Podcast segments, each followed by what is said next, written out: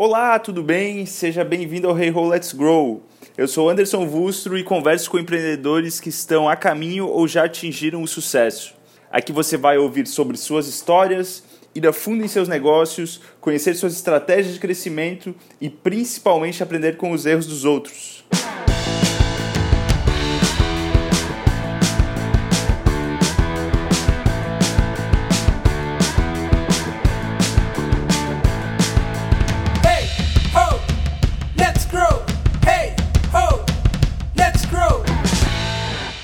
Olá, tudo bem? Seja bem-vindo a mais um Hey Ho Let's Grow. E no episódio de hoje eu conversei com um dos empreendedores que eu mais admiro do Sul, que se chama Lucas Prim. Lucas Prim ele é o CEO da Samuan, que é uma plataforma de marketing e vendas para negócios locais. E hoje eles atendem mais de 1.700 pontos de venda em todo o país. Falando um pouquinho sobre o Prim, ele foi fundador do Kimitashi, anteriormente a Samuan, que foi um empreendimento considerado tendência global em 2013 pela Trendwatching e fez uma saída para o grupo Trigo em 2014. O grupo Trigo, é, para quem não conhece, ele detém as marcas Spoleto, Dominus e Cone aqui no Brasil. Então é um, um grupo do ramo alimentício com milhares de funcionários. E neste episódio nós conversamos sobre as práticas de gestão que eles utilizam dentro da Samuan. Uh, à medida que uma empresa cresce, fica cada vez mais difícil de se ter uma comunicação homogênea e alinhada com toda a empresa, né?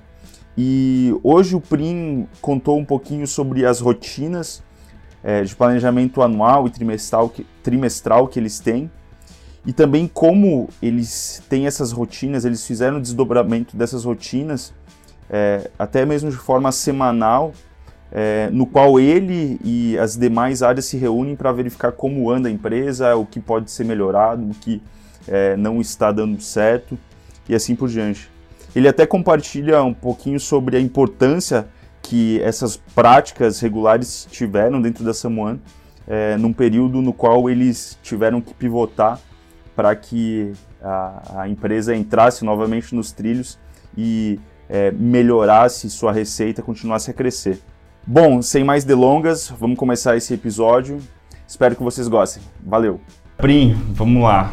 É, primeira perguntinha, eu queria saber um pouquinho mais sobre a Samuan. Conta um pouquinho é, como é que surgiu a Samuan. Bom, maravilha. É, cara, a Samuan, na verdade, para contar a história dela, eu tenho que voltar um pouquinho no tempo, porque tudo, todo o contexto que formou ela começou lá no meu outro negócio. É, eu tinha, tive uma rede de restaurantes, a gente chegou a ter oito restaurantes, até que a gente fez um exit lá em 2014. E dentro desses restaurantes ele era um, a gente oferecia é, sushi via delivery e vendia só por e-commerce. Então foi tipo assim, um nerd fazendo um negócio de restaurantes em 2010 e a gente é, construiu tudo dentro de casa, o e-commerce, a plataforma de gestão de pedidos, uh, o CRM e por aí vai. E dentro desse negócio, é, mais por, por conta do destino do que por algum tipo de conhecimento prévio, porque a gente abriu o negócio é, na faculdade ainda, uh, a gente, a gente, por a gente, digo eu e os meus sócios, a gente deu um direcionamento muito orientado ao nosso cliente. Então, o, o objetivo desse nosso negócio de esse restaurante japonês era como que a gente faz a melhor experiência de sushi delivery online do mundo, uma coisa ultra específica, né? E, e, enfim, seguindo esse caminho, a gente descobriu N práticas e ferramentas e etc. que já se utilizavam lá no mundo online em 2010, a gente desenvolveu as nossas, a gente é, conseguiu criar uma série de, de práticas e uma cultura mesmo dentro do restaurante que era orientada a como eu faço esse cliente uhum. pedir de novo e como que eu faço ele contar para os amigos. Essa era a nossa estratégia de uhum. marketing, tratar o nosso cliente muito bem. E, e, isso surtiu um puto efeito, porque lá em 2014, quando a gente fez o exit, dos mil primeiros clientes que pediram com a gente lá em 2010, 260 pediam com a gente todo mês que em 2014. Ou seja, tinha uma retenção de longo prazo de 26% aí, que por um delivery de comida japonesa em Florianópolis é assim uma coisa ah, fora da casinha. A gente acabou entrando um pouco por acaso aí nessa, nessa seara de, de, de comunicação com o cliente, de relacionamento e etc. É, e acho que o, o, o, ponto mais alto ou mais baixo da curva, assim, dependendo do, de como você olhar, foi quando a gente teve dois pedidos, um meu e um do Cadu, que era meu sócio. Ali a gente sentiu assim que, cara, ou a gente ia para é, um caminho de se diferenciar, de tratar muito bem o nosso cliente, de é, entender ele muito bem e, e, e fazer a experiência dele, a jornada dele com a gente ser algo diferenciado para ele uhum. pedir de novo e contar para os amigos. É, ou, ou, a gente fazia isso ou a gente morria, sabe? Uhum. E, e, e, esse é o pano de fundo é, da Samuan. Quando a gente vendeu o um negócio lá em 2014, eu fui trabalhar no Grupo Trigo, que foi o, o, comprador do negócio, lá no Rio de Janeiro, e eu descobri que lá é, é uma empresa ultra capacitada, com pessoas excepcionais, com lideranças excepcionais também, mas lá eu descobri que no mundo físico, no mundo dos negócios locais, eles não tinham nem ideia do nome de um cliente. Então hum, eu vi um gap gigantesco entre o que a gente fazia aqui no, no Kimitashi, que era o nosso restaurante japonês, e o que se fazia lá numa empresa gigantesca, super bem estruturada, com pessoas magníficas, com processos sensacionais. Hum. Eles não tinham nada é, que, que ancorasse o negócio deles na peça mais importante para qualquer negócio poder vingar, que é o cliente. E daí eu vi uma puta oportunidade. Né? E, e, foi justamente nesse contexto que, que surgiu a, a Samuane. E a Samuane ela se propõe justamente a fechar esse gap. Né? A gente enxerga que o mundo digital ele está indo para cima dos negócios locais, do, do mundo físico, é algo que já está acontecendo lá fora com bastante intensidade. E se o empreendedor local, se o dono de negócios locais, seja ele uma franqueadora, seja ele um franqueado, seja ele um, um empreendedor que tem um, dois ou três restaurantes, ou uma loja de roupa, ou por aí vai. Se esses caras não adotarem ferramentas digitais, é, como as que a gente tinha lá no Kimi, para estreitar o relacionamento deles com o cliente e fazer com que a jornada, a experiência do cliente dele seja fora da curva também, esse cara vai morrer.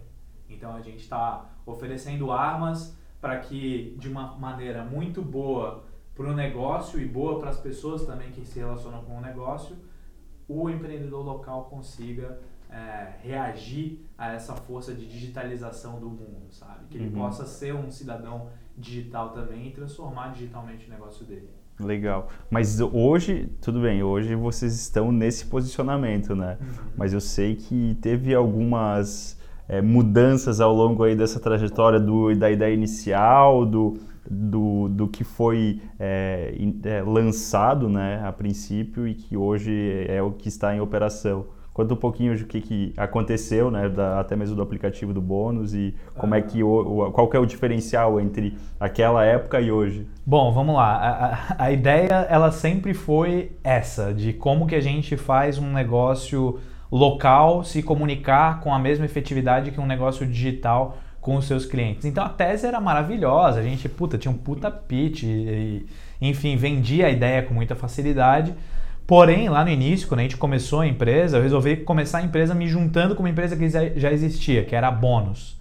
É, Bônus era o que? Era um aplicativo de fidelidade que você tirava foto de cupom fiscal e ganhava selos num, num programa de fidelidade virtual que depois você trocava é, no, no, em negócios locais. Como eu olhei, puta, esse negócio já está funcionando, esse negócio já tem base de clientes. É, mobile é uma mega mídia para você se, conseguir se comunicar com o cliente através de push, através da, da próprio Screen Real Estate que você tem ali, tem no aplicativo no mobile. Achou a mina é, de ouro. É, pensei que, cara, era, era só uma questão de, de pequenos ajustes ali no negócio, no produto. É, com isso a gente conseguiria decolar e, e, e construir depois toda essa nossa tese de ferramentas poderosas de comunicação a lá e-commerce é, suportado nesse vetor que seria o bônus, nessa mídia que seria o aplicativo uhum. bônus. E cara, a gente, sim, se ferrou de verde e amarelo. A gente não podia estar tá mais errado, porque investimos um caminhão de dinheiro, a gente estava, é, até na época a gente... Tinha captado. Levantamos um round e, e, na época do round, eu lembro, até fiz uma apresentação recentemente para o pessoal é, que investiu na gente e eu levantei as reuniões de, de conselho e a reunião é, de apresentação da bônus na época é, para investidores, etc. E, cara, todas as métricas de borda, todas aquelas métricas né, é, superficiais, elas estavam todas apontadíssimas para cima. Uhum. Então, assim, base de usuários estava crescendo 300% mês a mês. Número de lojas, a gente saiu, quando eu entrei na empresa, era agosto de 2015. É, quando a gente foi captar era maio de 2016, a gente tinha saído de 300 clientes para 1.200. Então, assim, o negócio Quatro tava. vezes mais. Eu pensei, cara, é isso, sabe? Uhum. É, uma, é é só a gente colocar aqui mais combustível na máquina, arrumar um pouco a casa em termos de gestão de produto, etc., que esse negócio vai decolar. Ele está apontadíssimo para cima, aqui é só questão de, de tracionar.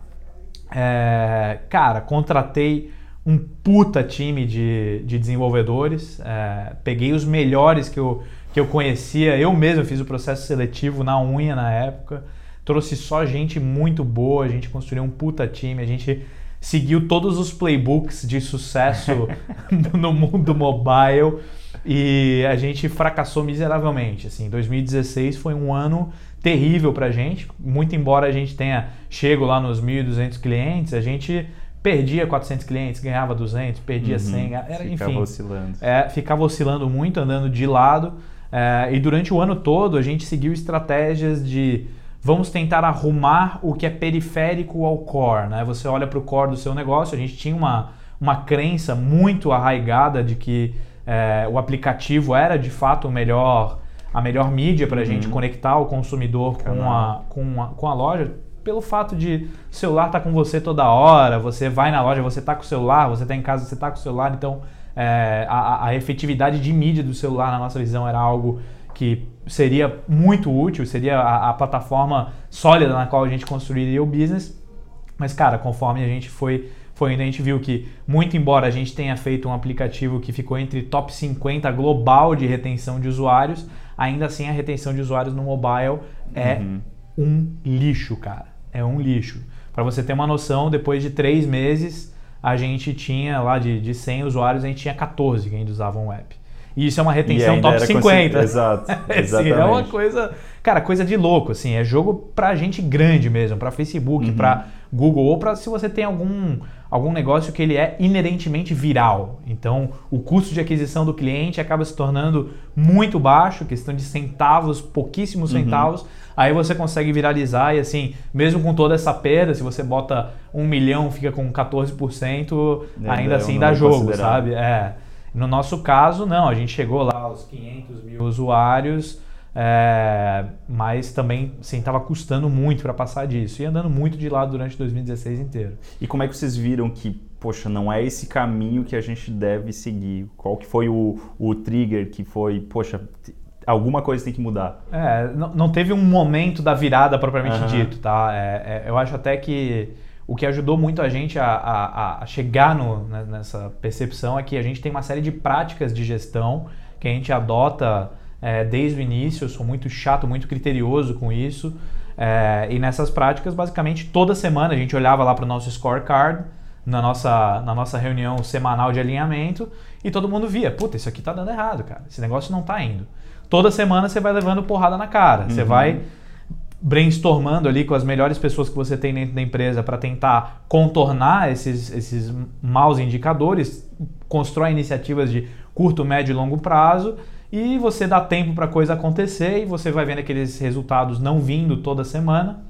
Cara, eventualmente você olha e, e Tem pensa, algo errado. tem algo muito errado, tem algo fundamentalmente errado, É, que foi justamente o, o- o- e daí se é para falar de momento da virada, acho que foi nossa primeira reunião de pulso, que é uma reunião que a gente realiza toda semana com as lideranças é, de 2017, aonde a gente chegou no consenso que a gente estava cansado de se ferrar, cansado de se dar mal.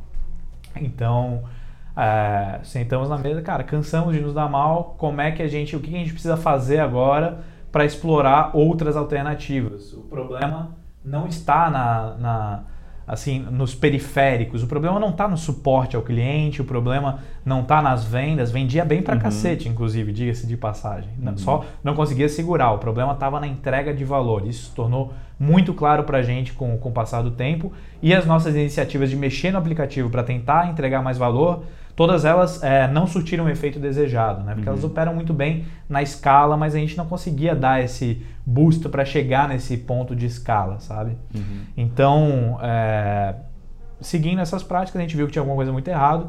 A gente juntou nosso time de P&D, falou, gente, é, vamos pra rua.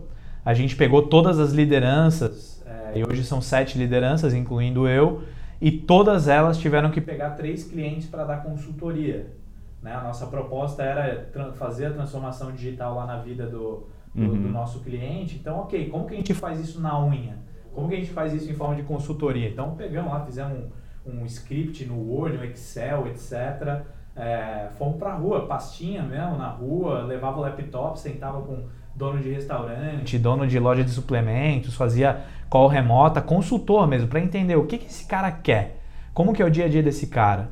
É, a gente já tinha tido uma experiência de, de ter o restaurante, conhecia mais ou menos como é que era o dia a dia, mas quando você vai lá e conversa com N tipos diferentes de clientes, isso enriquece muito o diálogo. Então, as nossas reuniões é, de pulso, elas passavam a ser orientadas mais para o nosso P&D e o que, que cada um estava vendo lá na rua, no campo, com o cliente, que a gente podia se alavancar para é, elaborar essa nova tese de produto que, que, que faria a gente chegar é, na, na tese original de levar a transformação digital para esse cliente, sabe? Esse Legal. o- E hoje como é que vocês fazem isso? Só para contextualizar na, na- no modelo.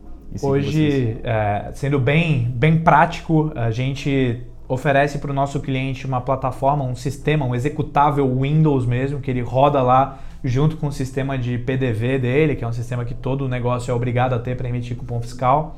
Esse nosso sistema ele lê todas as informações do, do emissor de cupom fiscal e ele permite que você cadastre um cliente em cada compra. Então, com isso a gente identifica o cliente lá no ponto de venda. Esse cliente ele recebe comunicações para entrar dentro de um, de um site que é totalmente private label, totalmente é, tem a cara do nosso cliente, não tem a nossa cara, né? E, e, e depois é, todas as ferramentas por detrás do, dessa comunicação estão numa, numa plataforma web onde o nosso cliente entra para disparar e-mail marketing, SMS marketing, fazer campanhas no site white label dele, é, enfim, fazer uma série de, de, de ações orientadas a trazer o cliente de volta para a loja. Tem também um programa de fidelidade, mas é, é, é uma, é uma feature. Agora é assim, o extra. Exatamente, o que já foi um pouco o core, hoje é só uma pequena feature e nem todo cliente é obrigado a usar o Fidelidade hoje. Eles usam mais como um pretexto para poder capturar os dados do consumidor em cada interação, né? o que faz muito sentido.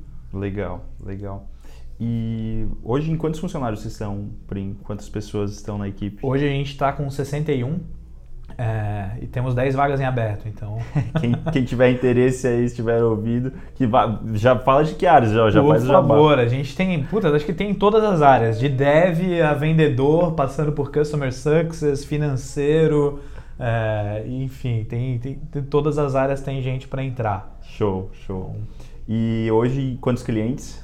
Hoje a gente está com 1.700 e pouquinhos clientes. Então, Show. São 1.700 e pouquinhos negócios. Nosso ticket médio lá da época que era o aplicativo, ele subiu cinco vezes. Então 1.700 hoje significaria mais de 5 mil naquela escala que a gente estava falando lá no início, de, de 1.200, assim. É legal, é legal porque fazendo uma comparação, é, o, o quanto você agregou de valor, né, a tua proposta de valor, o quanto ela se alterou, ela já se justifica ou já se mostra dentro do ticket médio, né? Exatamente, exatamente. Se você consegue cobrar mais e o churn está ficando controlado, Uhum. maravilha, way to go. É. É, isso, sabe? E, e acho que é bem por aí. Legal. E você mencionou, eu queria passar agora por, um, uma segunda parte da nossa conversa, que você começou mencionando ali sobre é, a- as práticas né, que vocês têm, as rotinas que vocês têm, e que é, o fato de tê-las fez com que vocês conseguissem identificar que havia algo de errado e a partir disso daí. é, conseguir melhorar aí o, o posicionamento de vocês e o caminho. E o- o- eu queria entender primeiro se isso é algo pessoal seu ou se você identificou a importância de se ter isso daí, seja no, no primeiro negócio, lá na época do Kimitacho, ou foi é, algo mentoria, como é que foi essa, é, como é que se identificou a, a importância disso? Acho que a melhor escola é a vida, né, cara? Você comete erros, você paga o preço e daí você aprende. Meu, como é que eu não cometo esse erro de novo, né? E daí você descobre uma coisa mágica, que ao longo do- dos séculos que precederam a sua, a sua vinda aqui para a Terra, as pessoas já tiveram os mesmos problemas e já surgiram com soluções é, que você nem imagina. Então, é, acho que tudo, tudo passa por esse preceito. Eu gosto muito de ler, então é, busquei bastante respostas na literatura e, e tive a sorte de uma vez encontrar um artigo, acho que era do David Cummings, em que ele falava do sistema operacional da empresa. Eh, Sendo desenvolvedor, eu achei fantástico. Opa, sistema Uhum. operacional da empresa, como é que funciona isso? E é, e é justamente é, uma série de estruturas, práticas, rotinas que você implementa dentro da empresa para que ela chegue a- a- na execução da visão dela.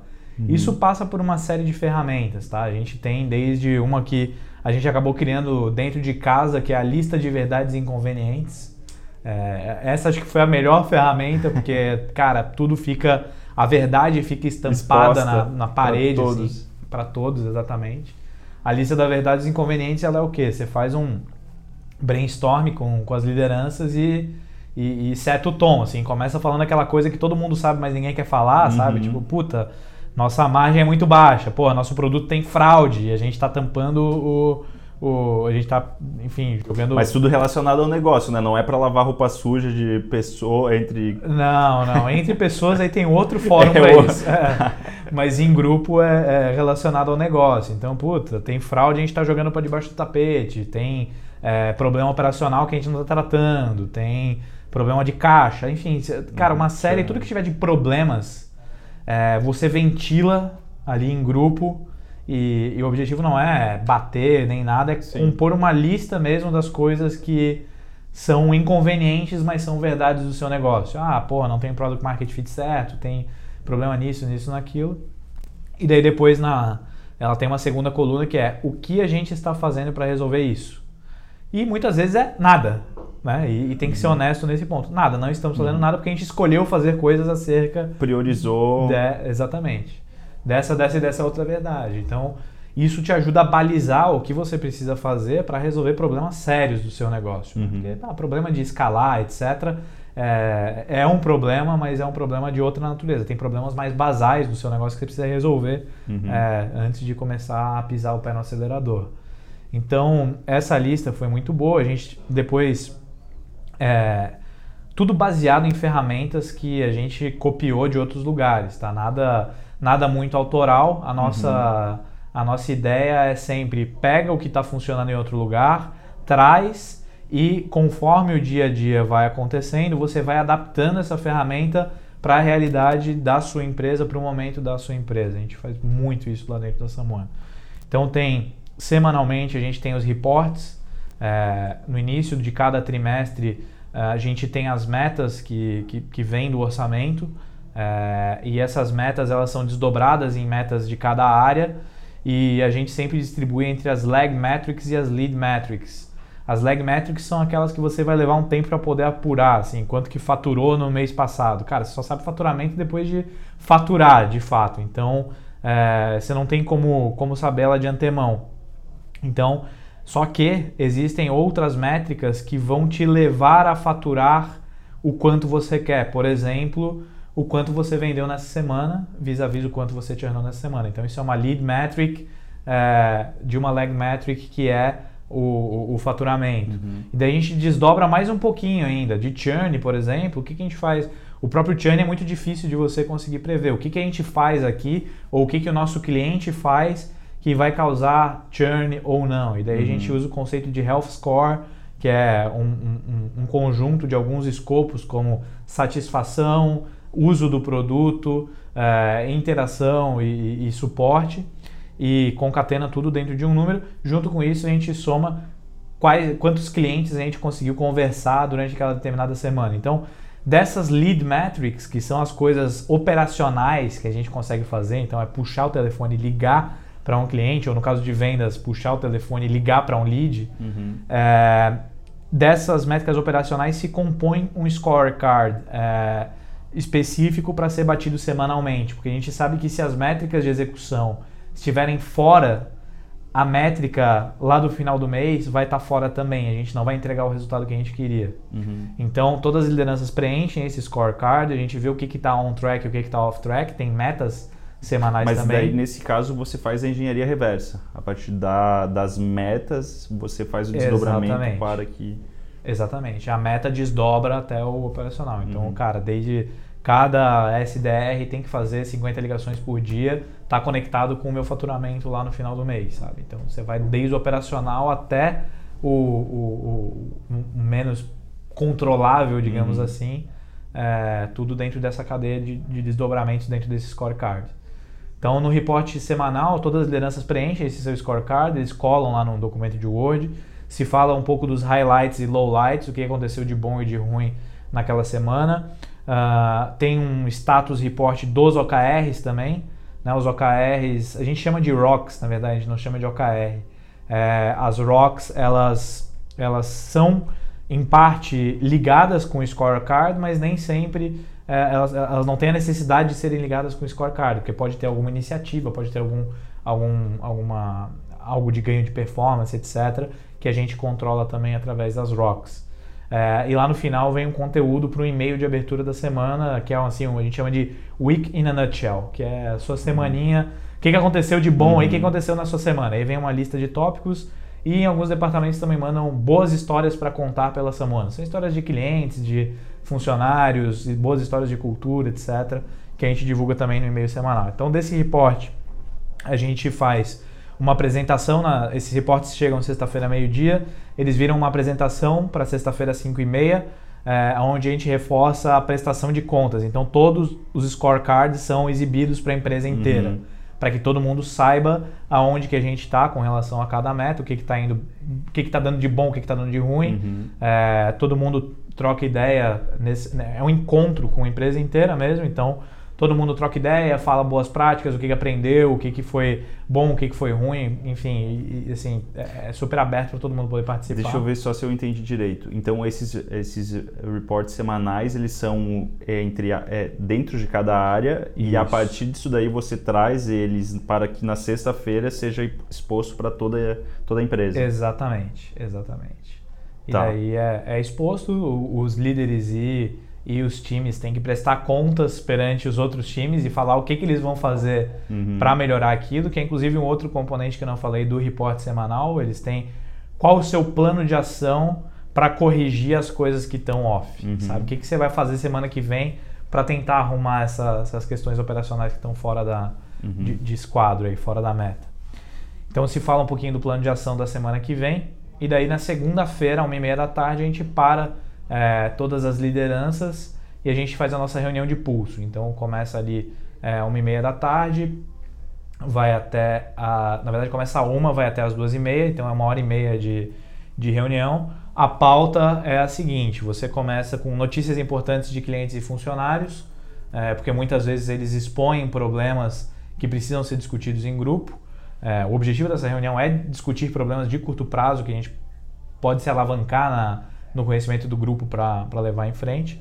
Depois a gente desdobra um pouquinho o que estava fora das métricas de performance da semana passada, se discute isso. É, a gente discute também as ROCs. é, Isso tá novamente com toda a empresa. não, isso são só Ah, as só- lideranças. só as lideranças, Só as desculpa. lideranças. A gente vai para uma sala de reunião isolada lá e, Uhum. e, e daí o pau pega. A gente pode.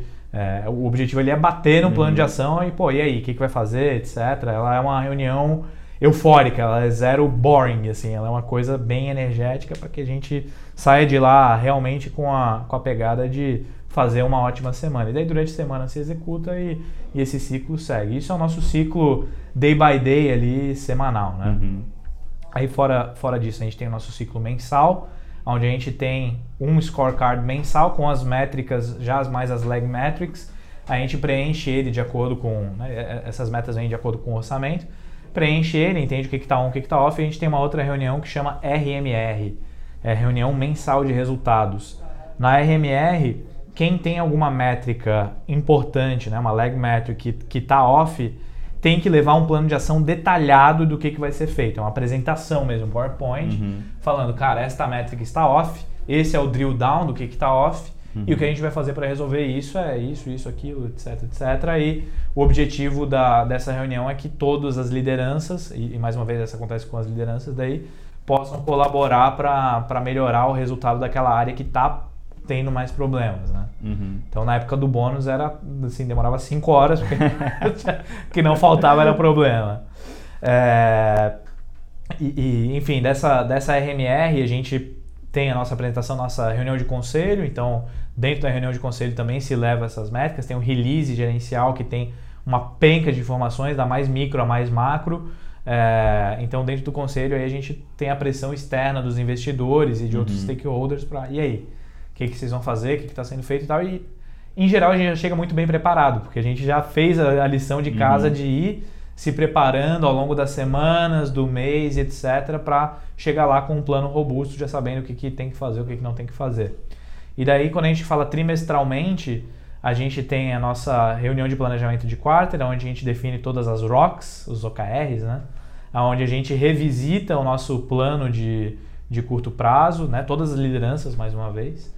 Revisita nosso plano de curto prazo de três meses, vê como ele está alinhado com o nosso plano de longo prazo, de um ano, de três anos. É, amarra tudo isso, define quais são as ROCs da empresa e desdobra elas para os departamentos também. É, tudo dentro dessa reunião. Ela dura um dia inteiro, é off-site, fora da, da Samuana, para ter um lugar mais privado para a gente conversar, etc. As métricas de execução, elas vêm do orçamento ou do tendenciamento do orçamento, né? porque às vezes as coisas estão tão fora que se você for seguir o orçamento, a coisa não, ela não faz sentido, ela não, né, ela está muito descolada da realidade, seja para cima ou para baixo, então se faz um tendenciamento também trimestral para ver como que está o offset com relação ao orçamento. E daí anualmente a gente faz o orçamento e que é o a gente usa uma, uma metodologia que foi muito útil quando a gente estava em modo de guerra, que é o OBZ, orçamento base zero. Como é que funciona? Você não, assim, você não prevê que as despesas continuarão da mesma forma. Você tem que reconstruir as premissas de custos e despesas de acordo com, com o que você pretende executar no próximo ano. Então, assim, não sobra manga para ninguém, cara. Deus nos acuda. Processo que começa lá em outubro para a gente aprovar já em, em novembro, ali em dezembro, tá com a versão final já pronta para a gente fazer o planejamento do, trime- do primeiro trimestre do ano e aí começar essa, essa roda toda. Então, é coisa pra caramba, mas é o que é, é o que ajudou a gente a, a pivotar o negócio e é o que ajuda a gente na prática a fazer o negócio crescer e continuar crescendo. Então, um nível de comunicação e alinhamento muito forte. Né? Uma vez eu li uma frase que mudou minha vida, que era você nunca pode ser repetitivo o suficiente. então, eu levo ela ao pé da letra. Então, a gente repete semanalmente, é, mensalmente, É trimestralmente, aquele papo de água mole e pedra dura, né? Exatamente, cara, exatamente. A gente trabalha muito com comunicação. Eu esqueci de falar também é, da nosso encontro anual, que são dois dias off-site, para daí rever mesmo o planejamento de longo prazo, rever é, o de curto prazo também, etc. Lá olhar três anos, um ano, é, etc. Ele- São dois dias, é mais denso, né? tem mais, mais, mais coisas para serem discutidas. É, e também do nosso e-mail de abertura semanal. Toda semana, no domingo à tarde, eu mando um e-mail para a empresa inteira e geralmente eu abordo um tópico de discussão importante para a empresa. Então, semana passada, por exemplo, eu li um artigo que fala do desenvolvimento mental na vida adulta. Um puta artigo sensacional.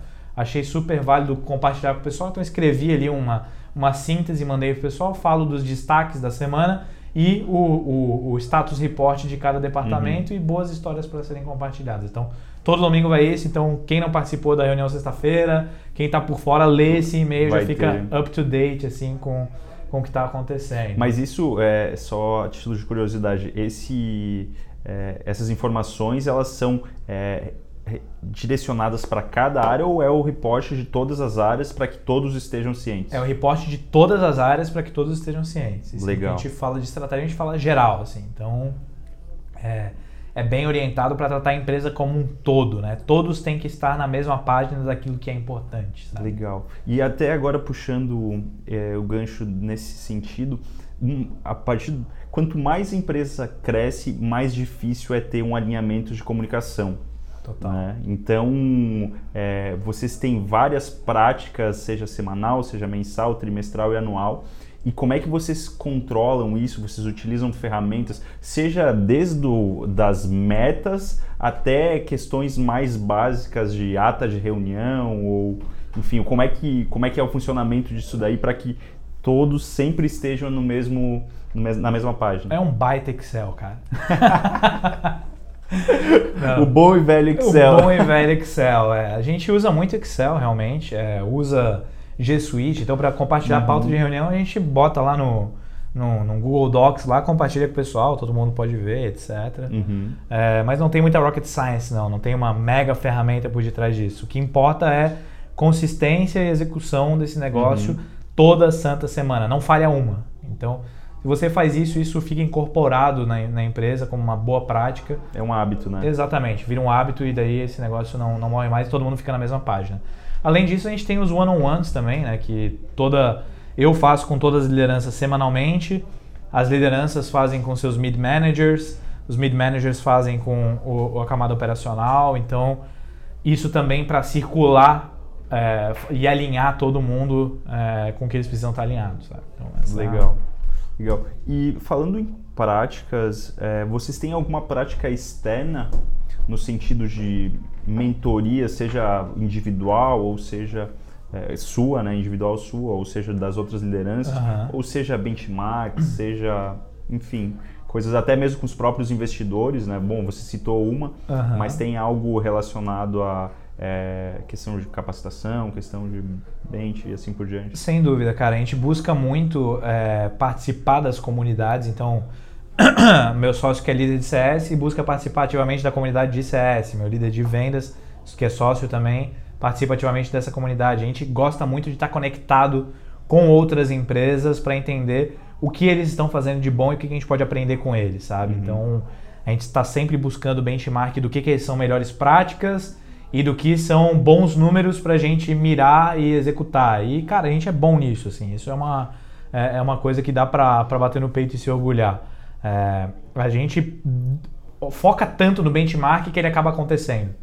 Sabe? Toda, ah, não, a, a margem bruta tem que ser 70% no SaaS. Beleza, bota isso aí lá de meta. Toda semana a gente vai ver que aquele negócio está fora.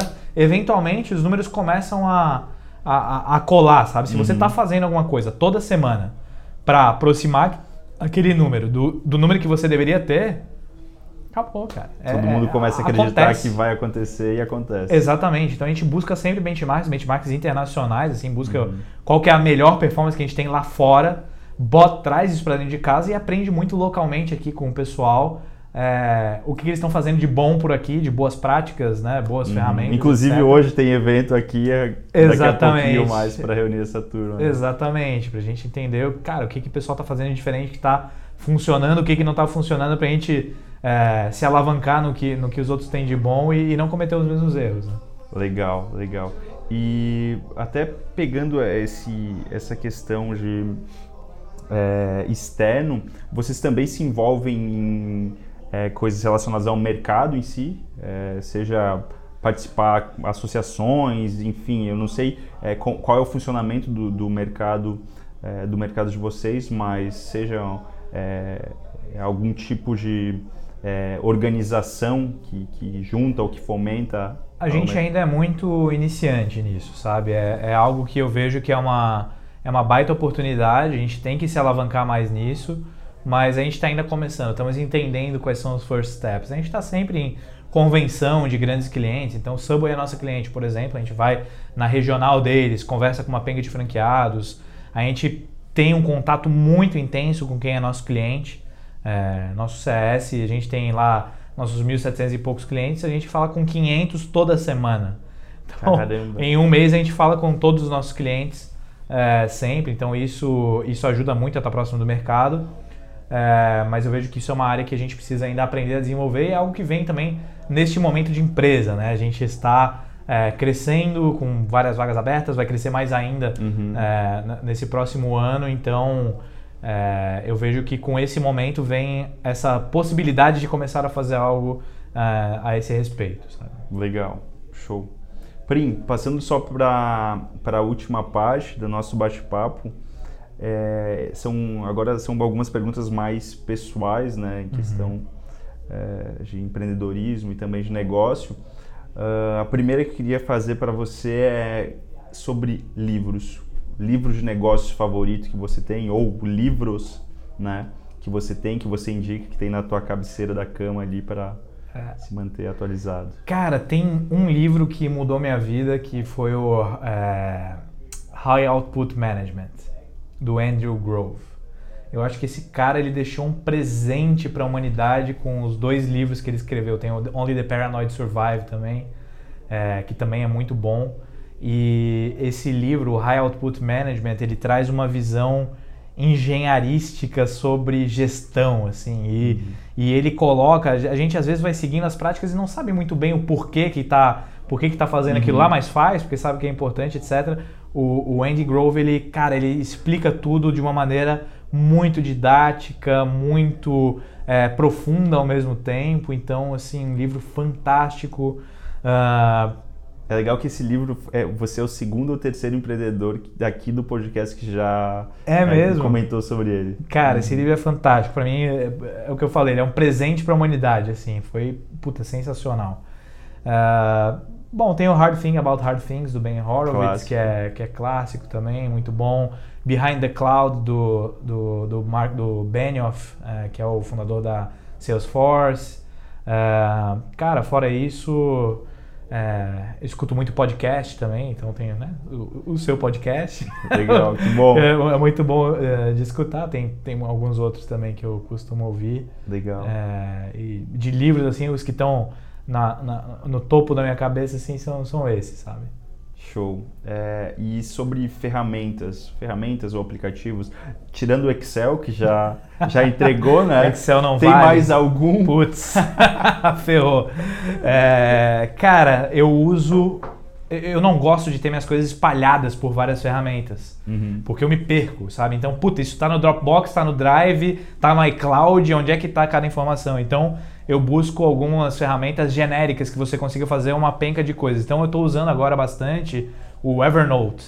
né? É, já tinha usado bem, bem antigamente, não tinha gostado muito, aí abandonei, fui pro Notes da Apple. Aí meu celular deu um pau que eu perdi todas as minhas anotações e daí eu fiquei puto da vida comecei a usar o Evernote, eu uso ele para assim, para minhas práticas de, de organização pessoal, para fazer ata de reunião, para fazer drafts, para fazer análises de artigos, análises de concorrentes, análise de outras empresas, enfim, eu tenho uma, uma miríade de coisas dentro de um lugar só. Isso para mim é muito bom, sabe?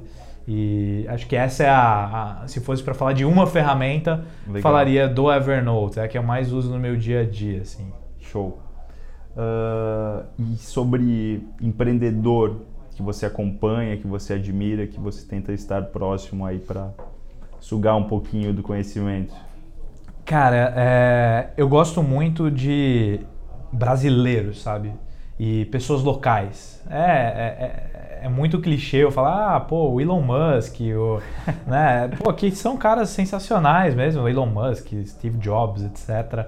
É, mas eu gosto do, do material local. Então, assim, a gente tem o nosso grupo de, de CEOs aqui de Floripa. É, tem o, o Eric, o Theo, é, o Diogo, enfim, da, da, da RD, da, da Exact Sales, da Blue Ticket, é, o Heights, que era da Achado, enfim, tem uma série de pessoas daqui de Floripa mesmo que são empreendedores fenomenais e que eu acabo aprendendo muito, acompanhando eles, o desenvolvimento deles e, e eles o meu, assim. Então, Show. é, acho que são esses os caras que eu, que eu me mantenho perto e acompanho mais de perto também. Legal. E agora sobre sites, newsletters ou é, conteúdos, né, portais que você acompanha para se manter atualizado, ou seja atualizado de notícias, ou seja atualizado de é, metodologias e boas práticas. Legal, acho que o G1, né? É bem. o bom e velho. o bom e velho G1. Pois ego. É, segundo- ego, com certeza, né? Puta, puta leitura. É, não, brincadeiras à parte, é, eu, eu vim da área de produto, então eu tenho uma, uma tendência forte a acompanhar coisas de produto. Então, acompanho o Product Habits do Hiten Shah, é, que é um, um cara nota 10, assim, americano, já, já fundou várias empresas, tem uma puta experiência.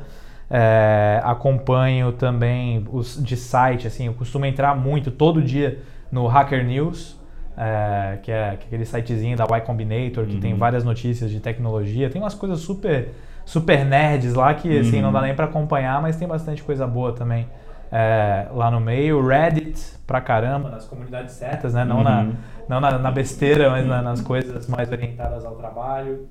É, enfim, acho que essas são as principais fontes que eu consulto todo dia, sabe? Legal. Legal. É, e você tem algum hábito ou alguma rotina pessoal que você é, leva é, na sua vida para ajudar no- na construção do teu negócio, no- nesse, nessa trajetória aí que, que não é tão simples, mas que é bem prazerosa de empreender? Cara, acho que eu tenho uma, uma, uma ferramentinha que eu criei para conseguir ter bem claro meus objetivos na vida, que é, que é fantástico. É, é, um, é uma nota no meu Evernote que se chama About Me. E tem o que eu quero da vida, então no nível mais macro, é, o que eu estou fazendo para chegar lá, quais são os meus defeitos, e daí tem uma penca, e conforme eu vou descobrindo novos eu vou colocando lá, Uhum. o que, eu estou fazendo para resolver eles, e quais são minhas qualidades e o que, que eu faço para me alavancar nelas. E daí surge todo o resto, sabe? Eu tenho uma outra listinha que chama Radar. O radar é absolutamente tudo que eu deveria lembrar, mas eu sei que eu não vou lembrar. Uhum. Eu coloco lá estruturado, então, ah, vou fazer um fundraising, cara. Fundraising passa pela etapa de contato, de não sei o que. Uhum. É, é- é uma lista de tópicos mesmo.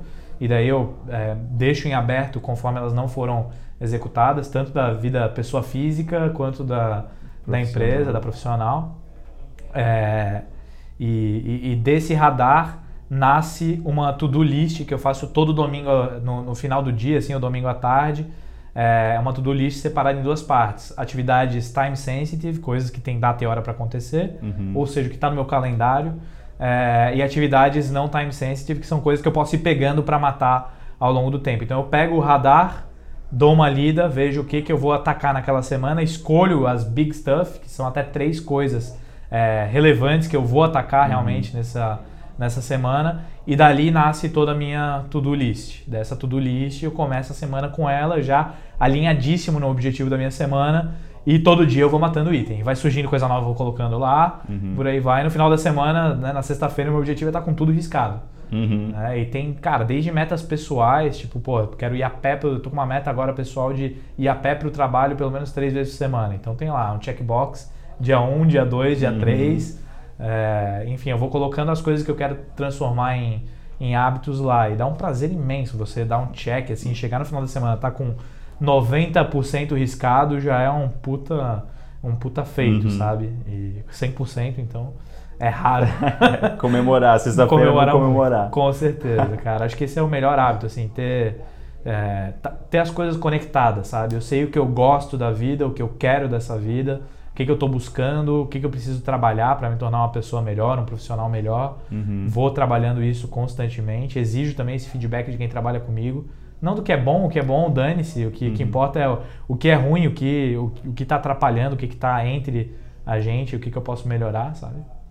E, e isso tudo vai trazendo uma leveza pro, pro dia a dia, porque o dia a dia de empreendedor é, cara, é um inferno, né? Você tem Uhum. mil problemas para lidar e se você guarda tudo na sua cabeça, não tem uma ferramenta dessa para você se organizar e, e, enfim, ter as decisões já tomadas, você fica ali feito feito uma biruta, né? Você vai uma hora para um lado, outra hora para o outro, você não sabe direito o que você está fazendo. Exatamente. É.